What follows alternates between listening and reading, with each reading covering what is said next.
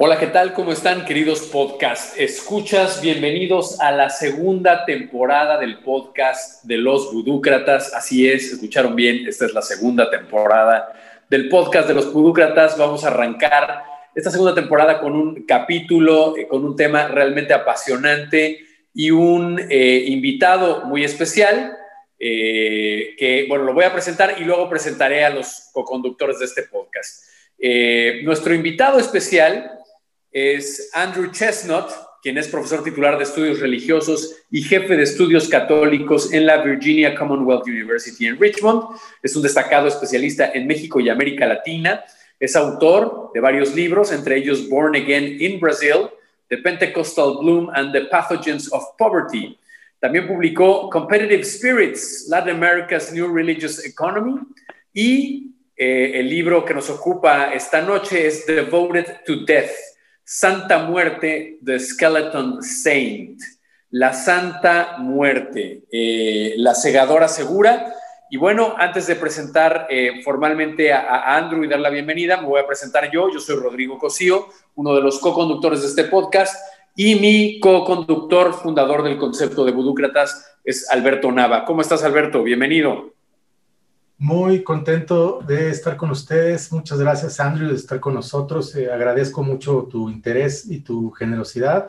Y pues nada, bienvenidos. Este, les cedo la palabra para que empecemos esta conversación. Muy bienvenido, Andrew. Eh, muchísimas gracias por estar con nosotros. Y bueno, como te platicábamos hace un momento antes de comenzar la grabación, nosotros tenemos esta tradición de eh, centrar nuestros podcasts en torno a una pregunta central, valga la redundancia. Y la pregunta eh, siempre está eh, redactada en estos términos de en qué creemos cuando creemos en una narrativa, en una historia. En este caso, la Santa Muerte, Andrew. ¿En qué creemos cuando mm. creemos en la Santa, Santa Muerte? ¿Cuáles son los tenets básicos de este, de este culto, de esta creencia? Bueno, antes de nada, muchas gracias por la invitación. Eh, feliz año. y déjame decir que también, pues mi libro sobre la Santa Muerte fue publicado en México en el 2013 con Planeta y se llama precisamente Santa Muerte, la segadora segura. Y aún se puede conseguir eh, en línea, se me hace.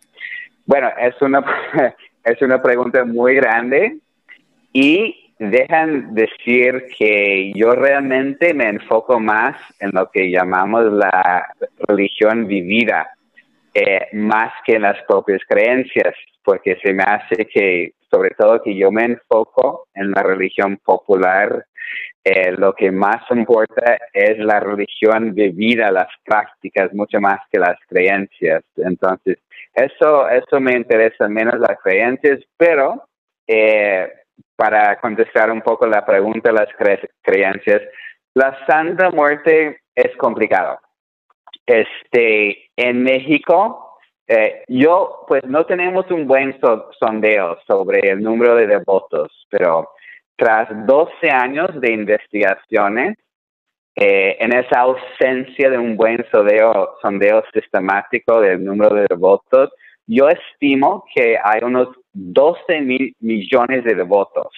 Solo desde el 2001, porque el 2001 pues fue el año cuando la pionera doña Enriqueta Romero, pues conocida con mucho cariño como eh, doña Queta, allá en el barrio Bravo de Tepito, eh, saca su eh, estatua de tamaño vivo de la Santa Muerte a la banqueta y pues sin intención eh, saca el esqueleto, el esqueleto de la closet y empieza pues lo que hoy en día es el nuevo movimiento de mayor crecimiento del mundo occidental.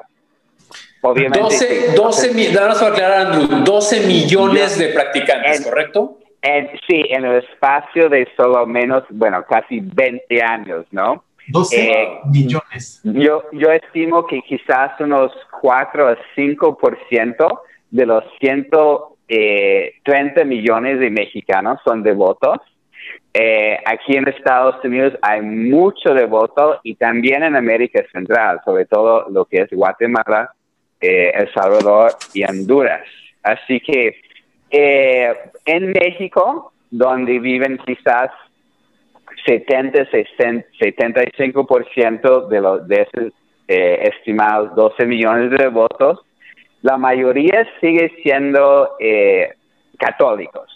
Pero son católicos más este, nominales, culturales, que quizás llevan años que no han este, pisado tierra en, en una iglesia este, católica, pero muchas de las creencias básicas, fundamentales, que van en torno de lo que es la Santa Muerte, básicamente son formas del catolicismo popular. Entonces, eh, muchos devotos mexicanos conciben a la Santa Muerte eh, básicamente como un ángel de la muerte Que, que en potencia, en poder celestial, sobrenatural, solo es segundo a Dios. Y para muchos en su práctica, ella es más importante, más, más, más potente que Dios, porque muchas veces siempre piden permiso para invocar a Dios en, las, en el rosario que se hace allá mensualmente en Tepito, en las oraciones, pero en la práctica, que lo que más me importa a mí es realmente la Santa Muerte, eh, es la chingona, es, es, la que manda, ¿verdad? Y Dios es prácticamente ausente como ser eh, presente y vivo eh, en la fe cotidiana de los eh, devotos. Así que se puede ver más o menos para muchos mexicanos como una especie de catolicismo popular no sancionado. Y no sancionado porque ya tenemos años que la Iglesia Católica en México viene denunciando el culto a la Santa Muerte como hereje, como, como satánico, eh, cuando viene el Papa Francisco a visitar en febrero del 2016 la denuncia a Santa Muerte, no por nombre, pero habla del culto eh, macabro eh, de los narcos en México, algo así.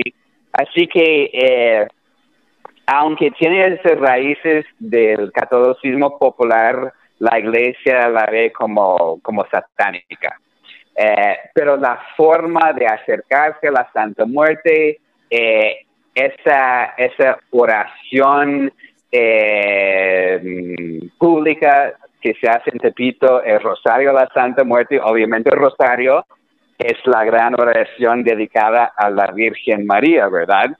Y solo se, solo se sustituyen pues algunas, algunas frases a la Santa Muerte en vez de, de a, la Virgen, ¿verdad?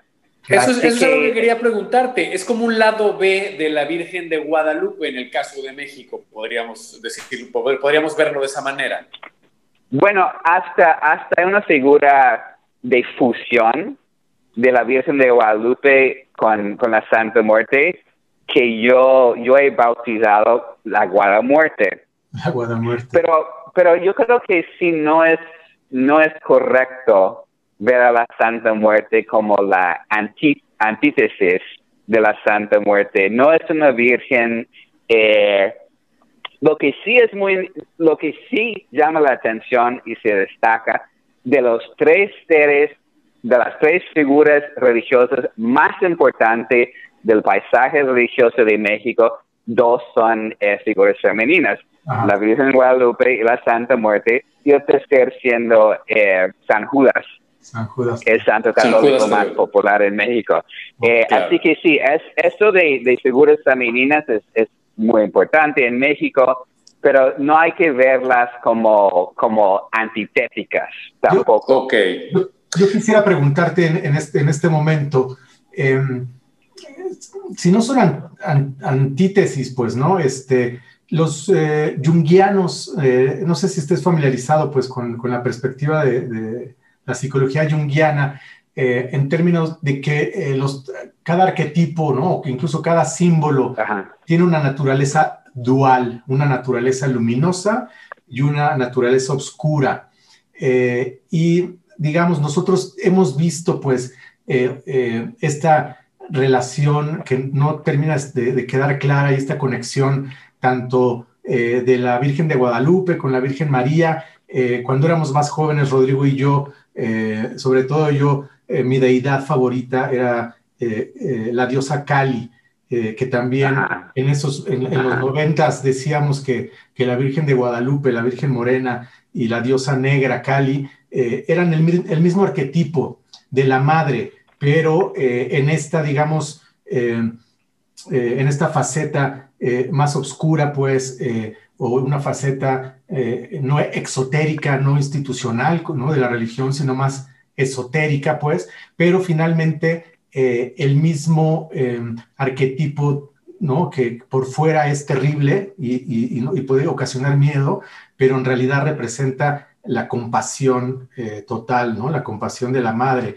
Y en la Santa Muerte también eh, yo siempre he sentido también, digamos, que pareciera representar ese mismo arquetipo que parece eh, exotéricamente aterradora, pues, ¿no? Eh, este miedo a, la muerte, a la finitud, pues, pero al mismo tiempo es la madre generosa, la madre que todo lo provee, que es la compasión, que nos va a salvar de lo que nadie más nos va a salvar, ni el Espíritu Santo, ni Dios, la Santa Muerte, ella sí hace el paro, ¿no? Como dices. Sí, Sí, y yo creo que esa comparación con Cali eh, sería mucho más apropiada entre Cali y la Santa Muerte. Es más, yo he visto a Cali en altares de la Santa Muerte. Así que sí, esa figura de la madre terrible, ¿verdad? Pero también con la, madre también capaz de, de, expresar mucha compasión con sus hijos. Sí, eso es una, es una análisis muy preciso y eh, yo creo que en eso la Santa Muerte se distingue de la Virgen de Guadalupe en, que es una figura más eh, compleja, ¿verdad? Porque tiene ese, e, ese lado oscuro, ese lado eh, positivo también. Cuando se supone desde la perspectiva cristiana católica, la Virgen de Guadalupe es, es solamente una figura de luz, no tiene aspecto positivo. Claro, se puede hablar de, pues su pasado sincrético con la diosa azteca de Tonantzin, pero es, es otro tema, ¿no?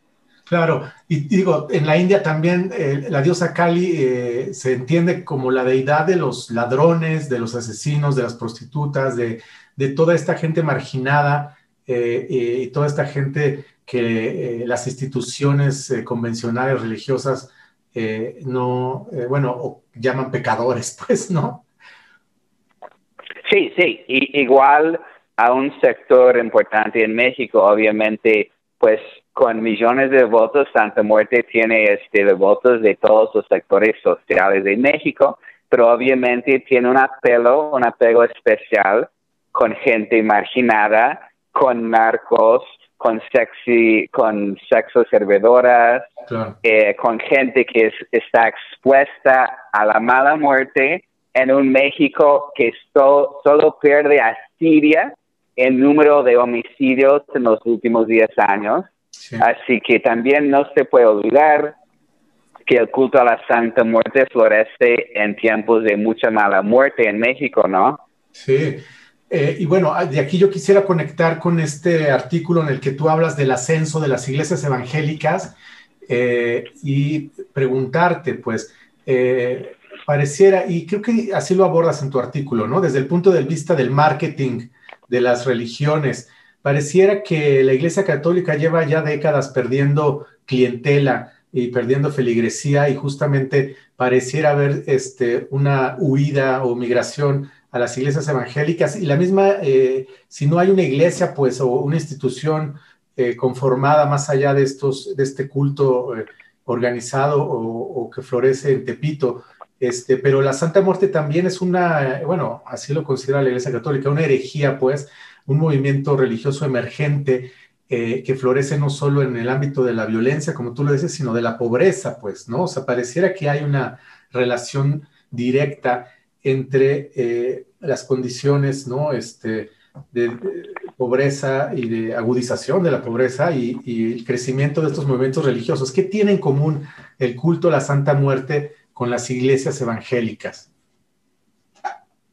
Bueno, este, sí, eso es muy interesante. Entonces, eh, para volver atrás un poco, sí lo que estamos eh, observando en México y en toda América Latina en los últimos 50 años es que la Iglesia Católica ha perdido millones y millones de fe. Y es precisamente por eso que ahora tenemos el primer Papa latinoamericano.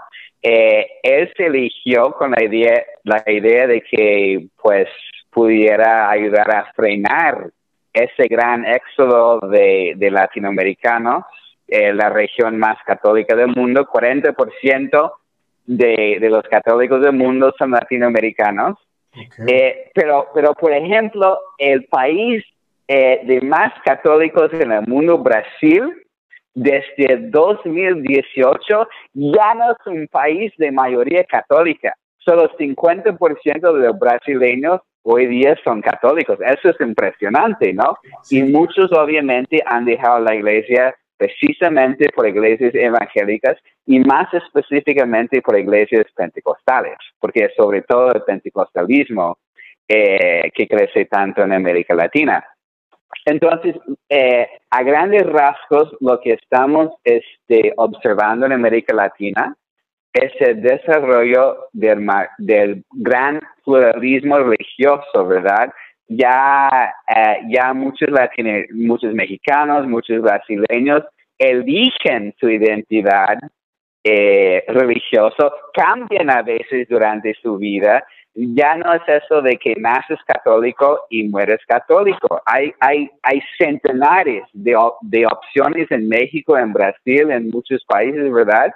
Y Santa Muerte es una de las más este, recientes que viene eh, ofreciendo ciertos bienes y servicios eh, únicos, ¿verdad? Porque si es un mercado libre de, de la fe, pues, y si quieres crecer, tienes que ofrecer eh, servicios y productos eh, únicos y novedosos que, que atraen a, la clientela, ¿no? Y la Santa Muerte, la Santa Muerte como otros eh, santos populares, eh, por ejemplo, como Jesús Malverde, Juan Soldado, son básicamente seres no inmorales, sino amorales. Entonces, eh, a la Santa Muerte le puedes pedir cosas que, que, supuestamente no puedes pedir a los santos católicos. Aunque muy interesante, sabemos sobre todo con San Judas Tadeo, que también tiene su papel casi, casi como santo vernacular, santo popular. Eh, es más fácil pedir, hacer peticiones de mano izquierda, ¿verdad? A los santos populares. Por ejemplo, si eres un narco y, y pues sientes este, la necesidad de eliminar un rival, sea otro narco o un policía, pues es mucho más fácil hacer esa petición a, la Santa Muerte porque no es, no es una santa católica, ¿verdad? Y, y se supone que acepta todo tipo de petición porque es la santa que nunca juzga. Exactamente, no hay un juicio moral eh, de por medio. Puedes pedir, tengo entendido, leí en tu artículo, puedes pedir la muerte de un rival o puedes pedir el, el, beneficio en un juicio legal, por ejemplo, o puedes pedir también incluso un amarre amoroso, ayuda con, algún, este, con alguna relación amorosa, o puedes pedir también abundancia económica, toda una diversidad de, favores que puedes pedir a la Santa Muerte. ¿Es correcto esto, Andrew? Exactamente, exactamente. Y es por eso también que tiene un apego especial con los LGBT, los, eh, los, las lesbianas y los gays, porque los acepta, no los juzga y la, el eh, la, primera iglesia la Santa Muerte fundada en Ciudad de México en el 2003 con el David Romo, que ahora está en la cárcel con una sentencia de 66 años de, de por ser secuestrador. Este, él ya inmediatamente cuando la Ciudad de México legalizó eh, los matrimonios gays, él empezó a hacer matrimonios en, su iglesia de la Santa Muerte. Así que, tanto en Estados Unidos como en México, pues hay un número eh, desproporcional de, de, de gente LGBT. Andrew, te quisiera preguntar, hace unos momentos te referiste a este tipo de peticiones como peticiones de la mano izquierda. Y hace unos minutos, eh, antes de empezar a grabar, yo platicaba con Rodrigo, recordando un poco nuestra época eh, New Age, cuando estudiábamos shivaísmo eh, de Cachemira y Kaula Tantra. este, en la India o en la tradición hindú existe esta noción de que el proceso espiritual se corresponde a el avance de la energía eh, Kundalini, ¿no? Este, o Shakti, por eh, el principal canal eh, energético del cuerpo que le llaman la Sushumna Nadi. Y al parecer hay otras dos canales energéticos importantes que van a los lados de esta como columna vertebral de, energética, pues. y digamos que el Kaula Tantra y, y, algunas otras prácticas espirituales son llamadas caminos del lado izquierdo. ¿Qué nos puedes decir acerca de ello? O, podrías explicarnos por qué dices que las peticiones a la Santa Muerte son peticiones de la mano izquierda. Bueno, en ese sentido, eh, eh, en, el, en el contexto occidental, eso significa, sí, peticiones eh, amorales o inmorales desde la perspectiva cristiana. Por ejemplo, hay la creencia también popular en México que cuando San Judas Tadeo, eh, cuando tiene un retrato con el bastón en la mano izquierda, está abierto precisamente a peticiones de, de mano izquierda. Eh, y yo creo que solo como 10% de, de sus retratos eh, eh, pintan, lo pintan con el bastón en la mano izquierda. Entonces, sí, eso quiere decir peticiones que pues la, el cristianismo no acepta porque tienen que ver con eh, quizás con venganza, eh, con chismes, con magia negra, todo que rechaza el cristianismo, ¿no? Ok, o sea que para muchos podría ser útil un mapa o una aplicación que localice de todas estas este, figuras o pinturas donde está San Judas con su bastón en el lado izquierdo para ir a verlo y.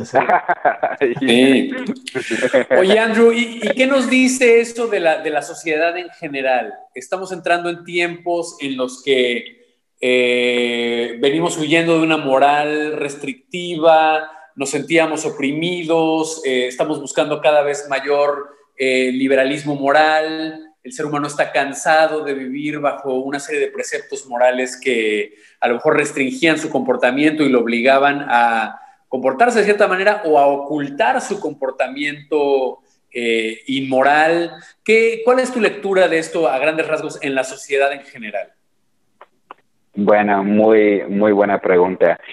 Eh, bueno, hay que ver eso a, varios niveles. Yo creo que lo que estamos viendo en todas las Américas es que las, la religión institucional está perdiendo fieles. No es solo, bueno, eh, el declive más agudo ha sido en la Iglesia Católica, pero ahora estamos viendo que, por ejemplo, también en Estados Unidos, eh, por primera vez las iglesias evangélicas también están perdiendo fieles. Yo creo que en este, en este caso quizás por su vínculo tan estrecho con el, presidente Trump, ¿no? Eh, así que para, muchos millennials y gente más joven, la iglesia, la, religión institucional ya no les habla, ya no tiene respuestas a sus inquietudes eh, como en anteriores generaciones. Entonces, en casi todos los países de las Américas, el sector del paisaje religioso que más crece son los que no tienen ninguna afiliación religiosa, lo que llamamos en inglés los religious nuns. Eh, en Estados Unidos ya, ya son 25% de la población estadounidense que no tienen ninguna afiliación religiosa. Eh, compara eso con, con, el porcentaje de católicos aquí en Estados Unidos, que son 20%. Yo creo que en México ya alcanzan casi 15% los que no tienen eh, afiliación eh, institucional religiosa. Brasil 15%. Así que sí, es, es una tendencia y pues de nuevo hay que, hay, que volver a ese tema del mercado de la fe. Eh, hay, hay centenares de, de religiones, de grupos religiosos y hay grupos para todos todos sectores eh, de clases sociales, de diferentes gustos, preferencias.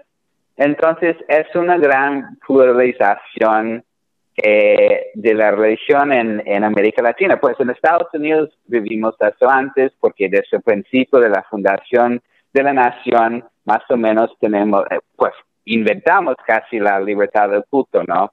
Ah. Y México, interesante, es el país México y, Cuba son los países aún de menos libertad eh, en las Américas, Cuba obviamente por el régimen y en México porque aún es la segunda eh, iglesia católica más grande del mundo y aún ejerce, bastante influencia política.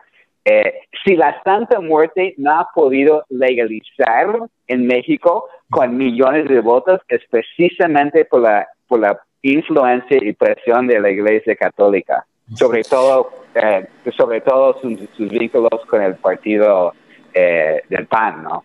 Qué interesante.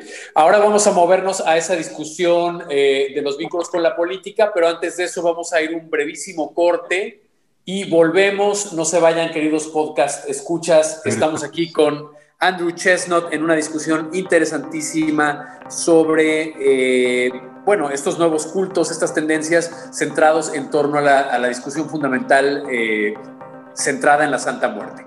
Vamos a un breve, breve, breve corte y volvemos enseguida.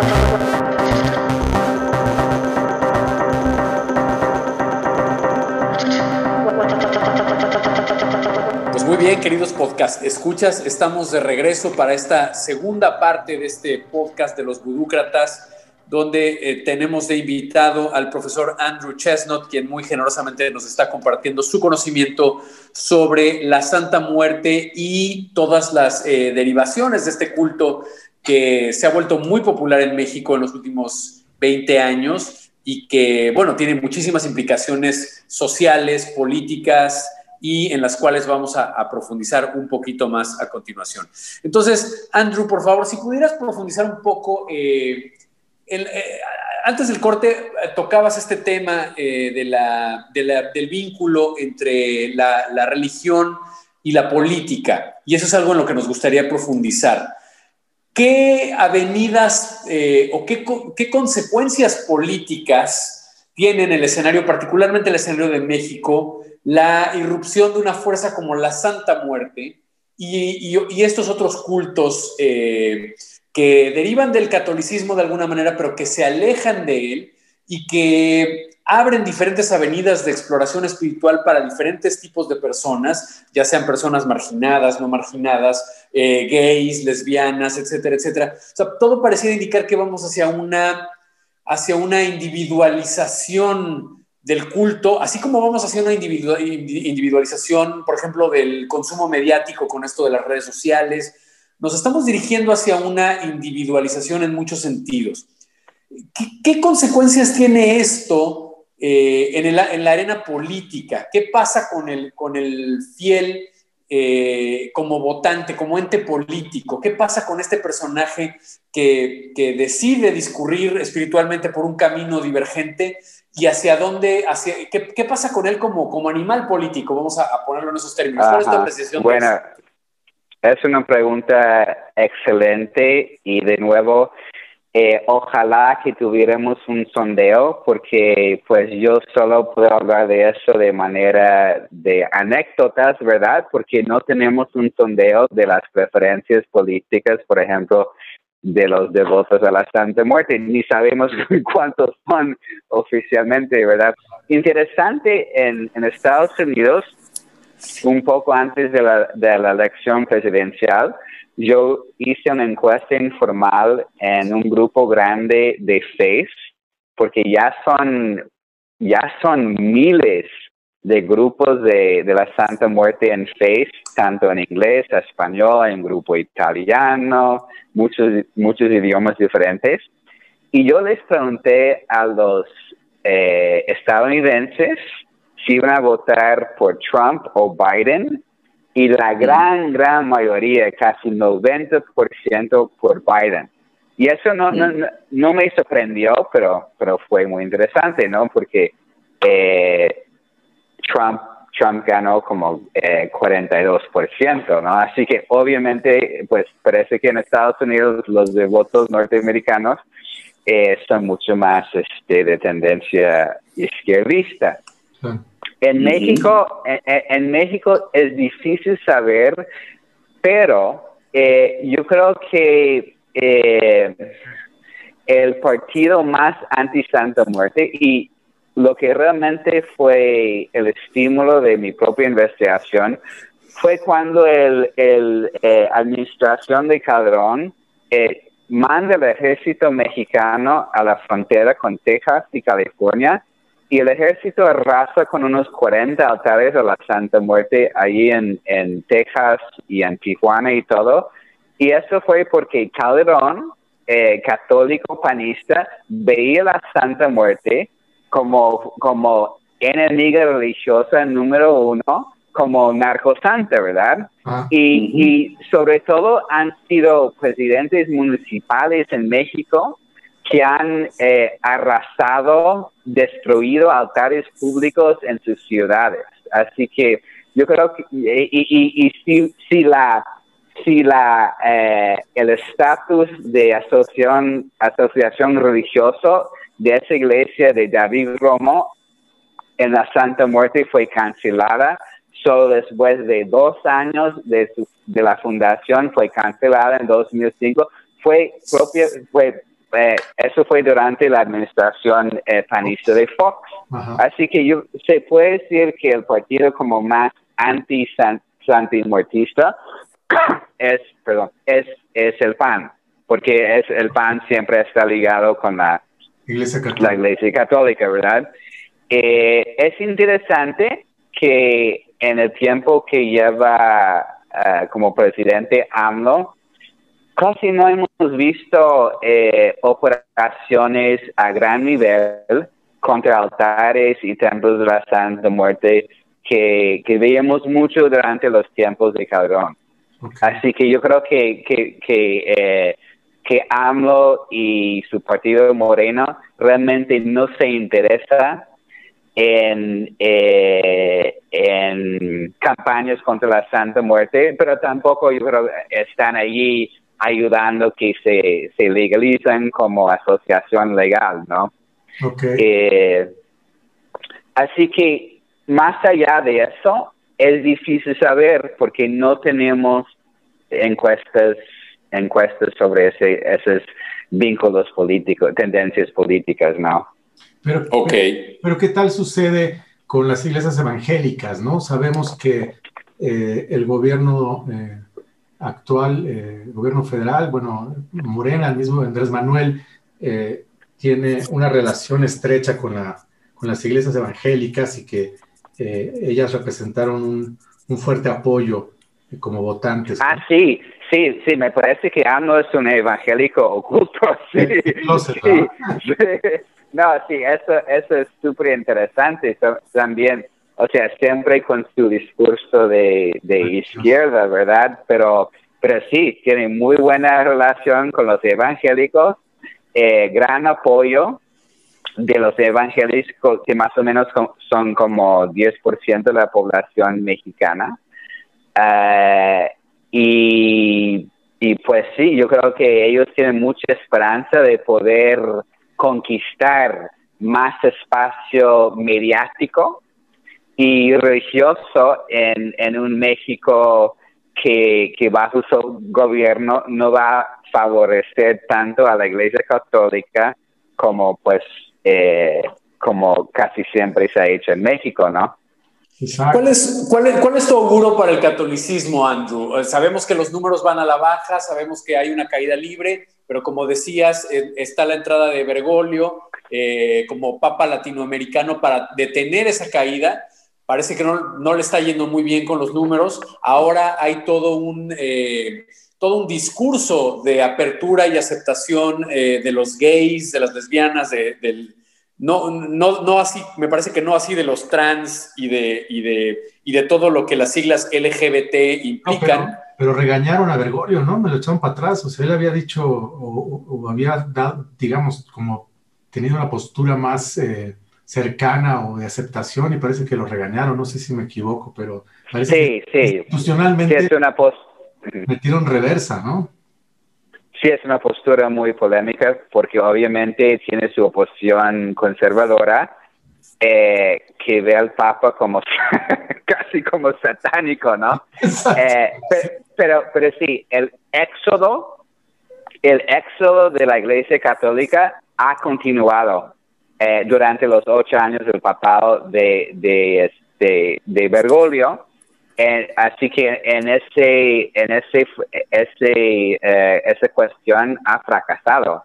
Y, y sí, el, fracaso más tremendo es Brasil, ¿no? O sea, ya, ya ni es de mayoría católica, es más, son como 10 países latinoamericanos en la región más católica del mundo que ya no son países de mayoría católica, Guatemala, El Salvador, Honduras, República Dominicana, eh, eh, Panamá, Uruguay, así que uh, Chile, Chile, eh, el, el, éxodo en Chile ha sido fenomenal, ¿no? No ha vuelto a su propio país de Argentina, así que no ha podido frenar eh, ese, esa tendencia que ya vemos desde hace 50 años.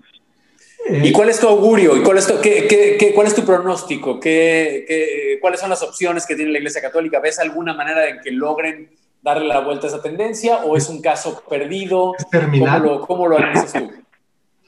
Bueno, eh, han intentado su respuesta al gran reto del pentecostalismo ha sido el movimiento carismático, que se llama la renovación carismática, que es, es, es la, el, el, el, pentecostalismo católico, que también nace en Estados Unidos en, en década de los 60, se exporta rápidamente a América Latina, y eh, es el movimiento laico más grande del mundo. Eh, eh, en Brasil, más de la mitad de los católicos practicantes son carismáticos, igual en Guatemala, en las Filipinas, como el 80% de los católicos allá son carismáticos.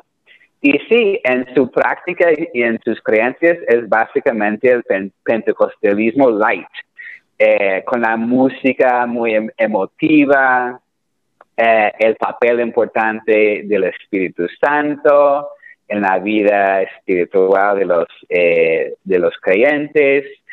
Eh, y yo creo que sí ha tenido un poco de, éxito en retener algunos, porque ahora en la Iglesia Católica, como carismático, puedes tener esa experiencia más este, dinámica, más, eh, más viva pero puedes mantener tu relación con, con, la Virgen, con los santos y con el Papa, pero aún así, aún estamos eh, viendo la, el declive eh, en, en términos de número de, católicos, ¿no? Y yo creo que es una tendencia que solo va a seguir y de nuevo es parte del, del sí, del gran, eh, de la gran pluralización del paisaje religioso de, de la región. En, claro. En uno de los artículos eh, que escribes, eh, hablas de el elitismo pues, eh, que caracteriza a la Iglesia Católica y lo contrastas con eh, el surgimiento de las iglesias evangélicas, eh, mencionando pues o señalando que son iglesias de pobres hechas para pobres, ¿no? Aunque a, lo mejor eh, habrá gente que le parezca incómoda esta afirmación o, o, o, arrogante. Oh, no, no, sí. Es, no, es, es como mi frase más famosa, sí, es, es cierto.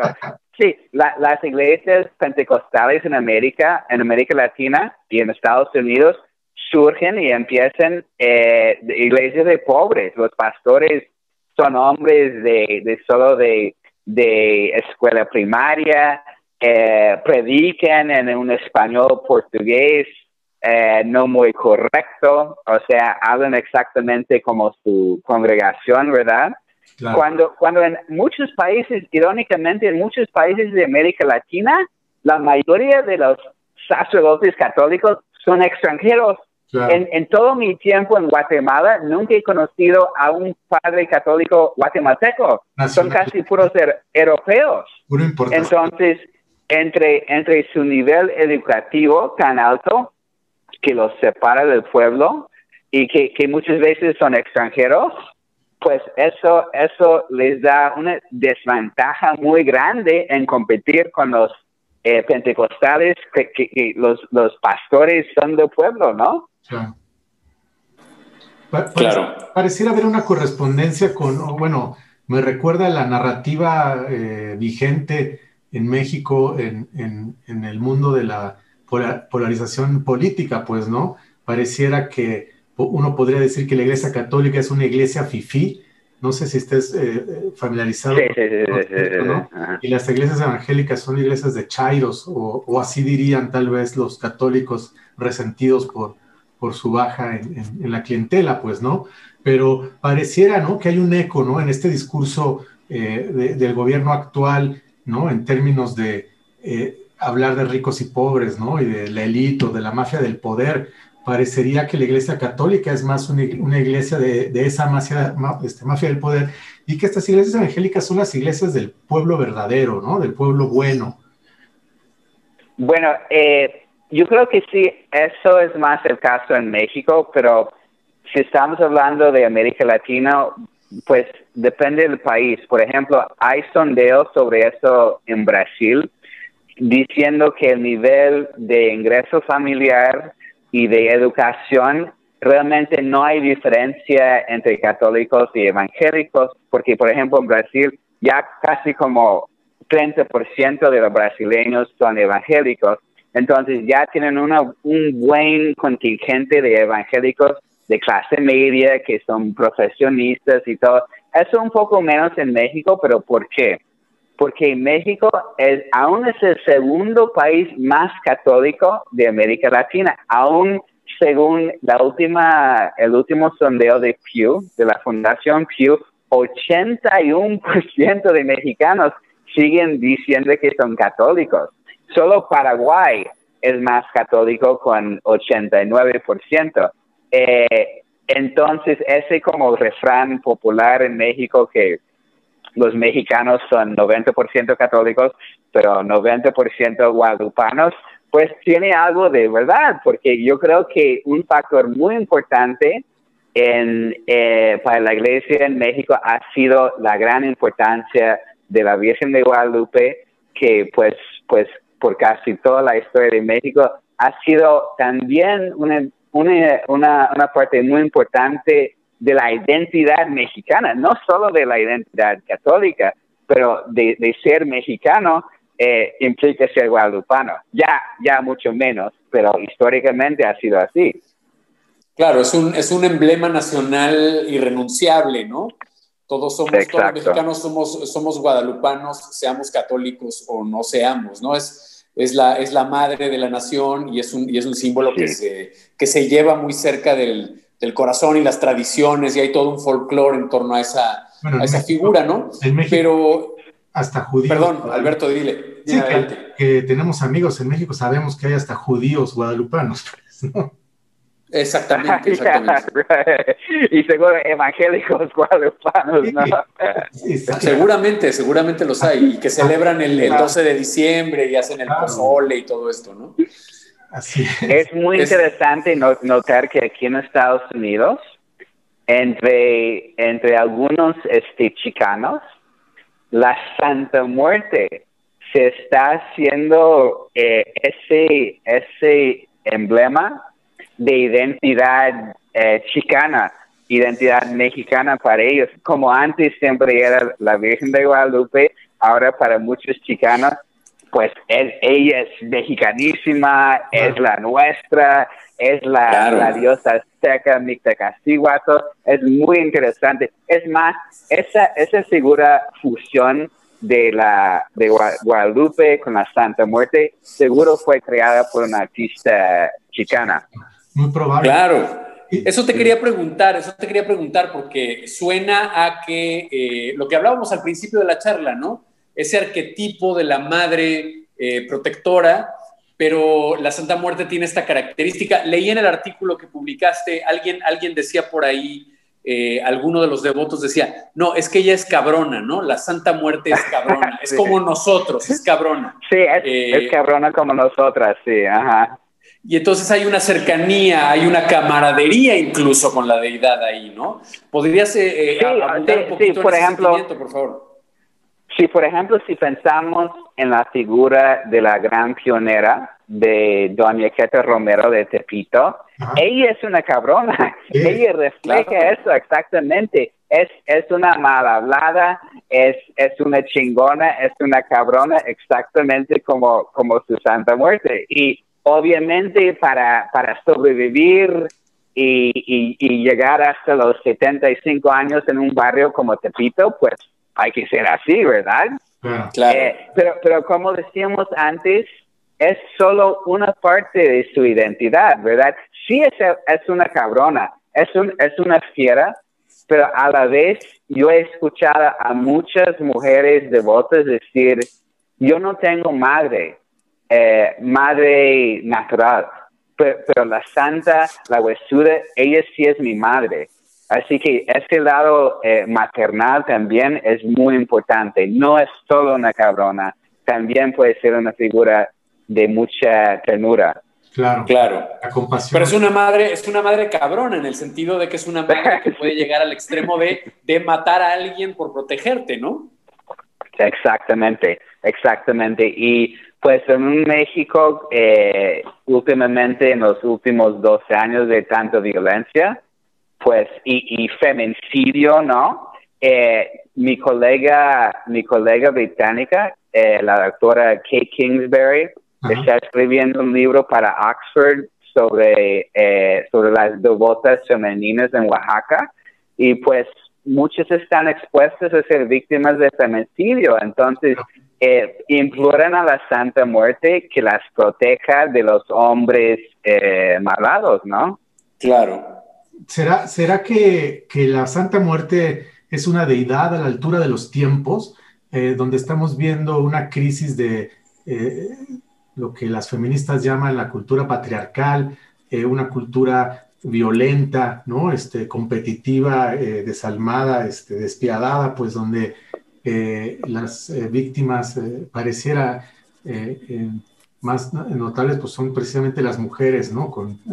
Sufriendo todo un espectro de violencias de diferente tipo. Pareciera que para tiempos cabrones, pues se necesita una deidad cabrona como la Santa Muerte, ¿no? Exactamente, pero por otro lado, y es algo que le digo a mi colega, que, que se enfoca más en, en su papel de protectora a las, a las potenciales víctimas, que también hemos visto casos hasta, sobre todo allá en Ciudad de México, de hombres eh,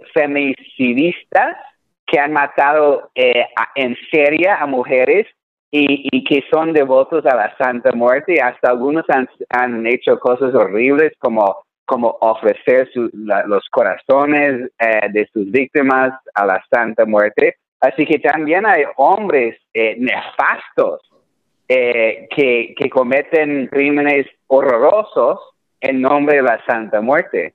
Como en todas las religiones, al parecer. Así es. No, no, pero, pero eso nos dice el, el grado eh, de su crecimiento, ¿no? Que, que tiene devotos de, de todo índole, ¿no? Sí, Así es. ¿Dices de, de, superstición o de... de no, no, entendí cuál. El... No, no, no, que, que, que, los que tiene devotos no, no, de, todo, de todo grado, ¿no? De todo.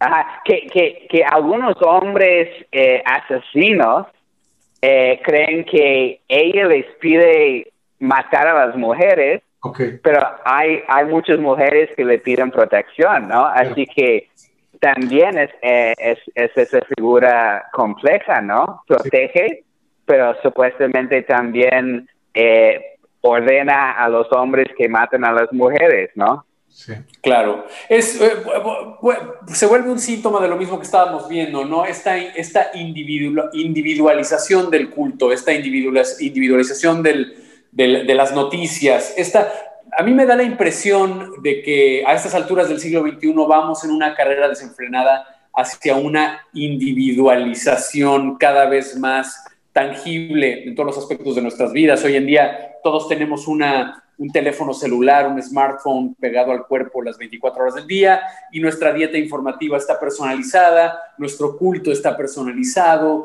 Eh, a mí me parece que es una tendencia muy fuerte hacia el futuro y me, gustaría preguntarte, Andrew, conforme nos acercamos al final de este, de este podcast, eh, ¿cuál es tu, tú como académico que ves todas estas tendencias, cuál es tu previsión hacia el futuro? ¿Qué, qué, qué, qué estimas tú que va a suceder? Eh, con cultos como la Santa Muerte, como el pentecostalismo, como todas estas estos cultos y estas tendencias que estamos viendo, ¿qué va a suceder eh, en los próximos 10, 15, 20 años? ¿Cuál es tu, cuál es tu análisis, cuál es tu predicción? Bueno, eh, con el tema del individualismo estoy eh, plenamente de acuerdo. cada vez más los mexicanos, los latinoamericanos, sobre todo los que están este, viven en grandes ciudades, que ya son la mayoría, eh, son individuos. O sea, tienen sus familias, pero cada vez más la familia es menos importante eh, la familia es más eh, diversa. Yo tengo un colega que hizo un estudio diciendo que ah, la Santa Muerte es una fe de familia. No lo es. Yo he conocido a tantos devotos que mi hermano es, es evangélico, mi, mi hermana es, eh, es eh, de la nueva era. O sea, las familias hoy día en México son bastante heterogéneas, diversas, ¿no? Entonces sí, yo creo que sobre todo para, para los individuos en las ciudades grandes, eh, una, una fe, una religión que quiere prosperar, tiene que hablar a sus deseos necesidades, anhelos como individuos sobre todo. Así que es una excelente observación y estoy plenamente de acuerdo con eso. Eh, pues yo soy historiador, mi doctorado es en historia latinoamericana, así que no puedo pronosticar. siempre es mi pretexto, ¿no? pero sí, eh, sí eh, hablando de la Santa Muerte, yo solo veo eh, más y más crecimiento. Ya es una fe global gracias a las redes sociales. sobre todo en Facebook, como ya mencioné, hay miles de grupos, comparten fotos, hacen preguntas, resuelven dudas, posten oraciones ha sido una plataforma muy potente de propagar la fe.